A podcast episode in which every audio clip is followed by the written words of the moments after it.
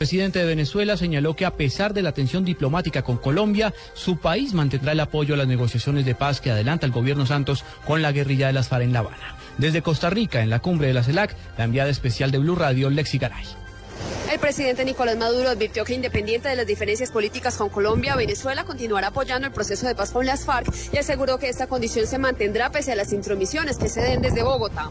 Todo lo que tengamos que hacer y más allá, que se ha hecho y que se pudiera hacer, estamos a la orden total del presidente Juan Manuel Santos para construir la paz en Colombia, a pesar de los pesares, de los ataques que se nos hagan desde Bogotá y desde Colombia. Venezuela, la patria de Bolívar, está con Colombia en la búsqueda de la paz. El presidente Maduro afirmó que las controversias entre él y el presidente Santos no serán ventiladas ante los demás mandatarios del continente, pues escenarios como la cumbre CELAC son propicios para la reconciliación y no para la confrontación. Lexi Garay Álvarez, Blue Radio. A la cárcel envían al llamado SAR del Oro, John Uber Hernández, señalado de lavar activos por más de 2 billones de pesos. La información está en Medellín con Jorge Eusebio Medina.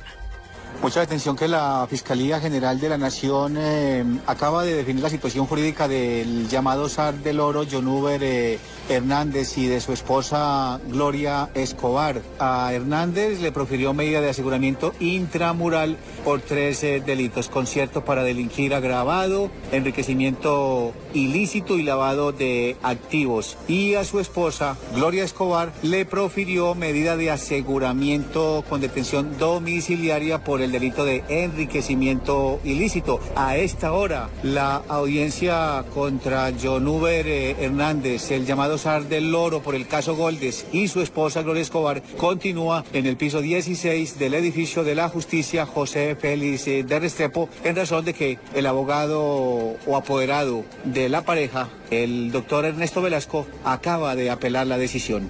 En Medellín, Jorge Eusebio Medina, Blue Radio.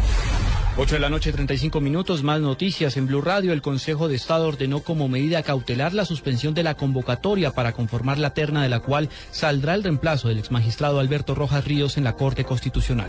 La magistrada Lisette Ibarra adoptó la decisión al tener en cuenta la apelación de la tutela fallada contra Rojas el año pasado y que terminó sacándolo del cargo.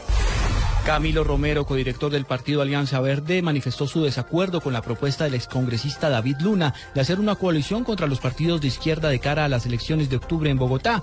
Romero aseguró que la iniciativa que planteó Luna es polarizante e innecesaria. Y lo más importante en el mundo, la Corte Suprema de Justicia de Panamá decidió abrir una investigación en contra del expresidente del país, Ricardo Martinelli, por supuesta corrupción.